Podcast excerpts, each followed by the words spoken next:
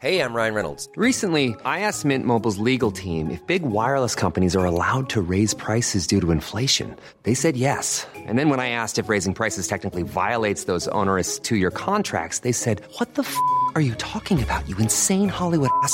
So to recap, we're cutting the price of Mint Unlimited from $30 a month to just $15 a month. Give it a try at mintmobile.com slash switch. $45 upfront for three months plus taxes and fees. Promo rate for new customers for limited time. Unlimited more than 40 gigabytes per month. Slows. Full terms at mintmobile.com.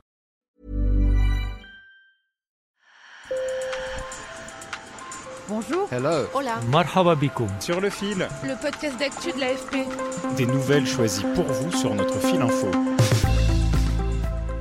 Elon Musk l'avait promis et il l'a fait. Des dizaines de milliers de comptes auparavant suspendus sur Twitter pour leur contenu dangereux, faux ou haineux ont été réactivés, y compris celui de Donald Trump. C'est selon Elon Musk la seule manière de transformer ce réseau social en agora numérique parfaite et démocratique où, je le cite, l'humanité pourra débattre des questions vitales pour son avenir.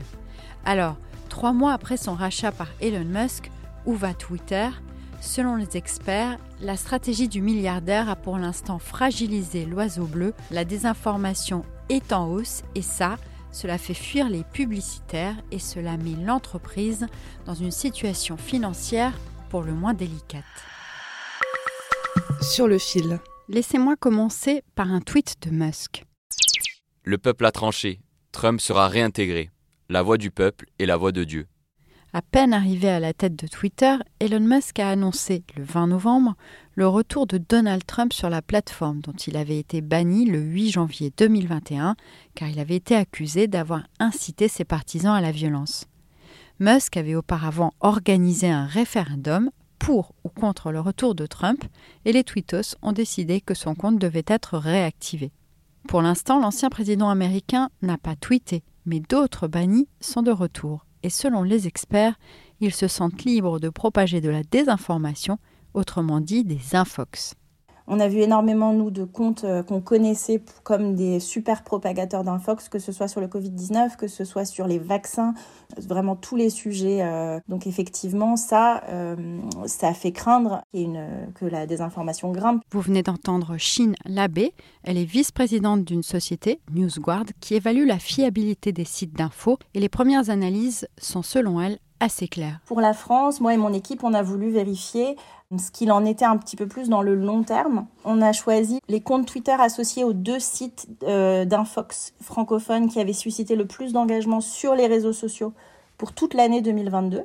Et on a regardé si sur un mois précédant l'acquisition versus un mois suivant l'acquisition, il y avait eu une augmentation de l'engagement. Et on a constaté une augmentation de 36%. L'engagement, c'est la popularité de certains tweets. Et d'après Chine Labé, elle a été poussée par un changement volontaire chez Twitter.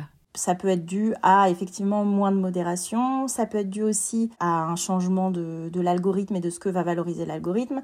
Ça peut aussi être dû, et c'est aussi dû, au fait que certains comptes ont été rétablis. Selon l'une des chefs de l'équipe d'investigation numérique de l'AFP, Julie Charpentras, la tendance est notable, même s'il faut faire preuve de prudence. Il faut aussi avoir en tête que observer des phénomènes quant à la quantification et à l'analyse de la désinformation sur les réseaux sociaux, c'est des choses qui prennent du temps, euh, qui sont pas toujours facilement mesurables, qui sont pas toujours euh, observables de façon très fine, rapidement. Twitter a expliqué dans un communiqué que les règles de fond de la plateforme n'avaient pas changé. L'apologie de la violence, du terrorisme, le harcèlement sont notamment interdits. Mais selon le journaliste spécialisé Devin Coldaway, qui travaille pour la revue américaine TechCrunch, la lutte contre les contenus toxiques n'est clairement plus une priorité. Il a réduit le personnel assigné à des tâches de modération et de sûreté. Agir comme ça, c'est comme dire on n'est pas vraiment concerné par ce que vous dites et la sécurité des personnes vulnérables sur la plateforme ne nous intéresse pas tant que ça.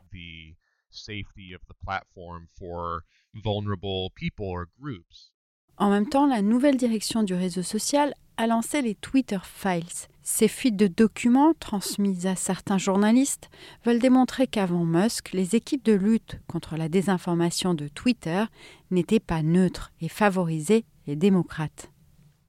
I think the narrative is that the moderation process at Twitter le message, c'est que la modération était systématiquement biaisée au détriment des conservateurs et de Donald Trump.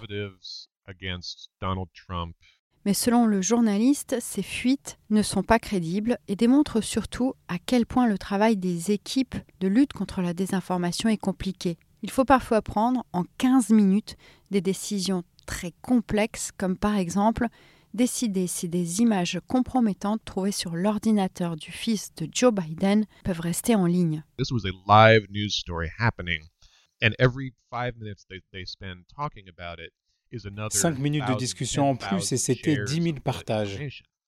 Et ils savaient qu'ils pouvaient avoir des problèmes avec le gouvernement ou leurs actionnaires s'ils se trompaient.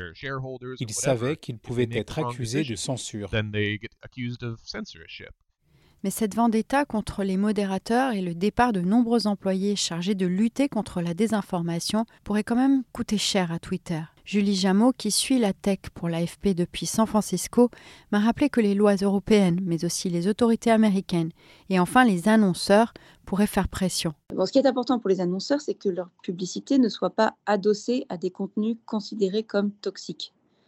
Euh, il ne faut pas que, je sais pas, la pub pour un, voyage aux Maldives euh, apparaisse à côté de, euh, d'un élu qui, qui fait des commentaires racistes, par exemple. Et la pub, c'est 80% des revenus de Twitter. D'après Platformer, qui est l'une des newsletters les plus informées de la Silicon Valley, les revenus de Twitter ont baissé de 40% sur un an, pour la période où, Musk euh, est au pouvoir. Donc ils ont clairement un problème euh, de financement. Donc ils cherchent un nouveau modèle économique, il a lancé des abonnements. Il voudrait que Twitter devienne l'appli à tout faire, où on puisse euh, faire, enfin, diffuser les idées qu'on a à diffuser, parler à des personnes en privé, payer pour des, pour des choses qu'on achète directement via, via l'application. C'est une vision de, long terme. Je ne suis pas sûre que ça réponde aux problèmes de financement de court terme. Vous l'avez compris, l'oiseau bleu pourrait encore traverser de belles zones de turbulence en 2023. Sur le fil revient demain, merci de nous avoir écoutés et n'oubliez pas de nous mettre des étoiles et d'en parler autour de vous si vous aimez ce podcast.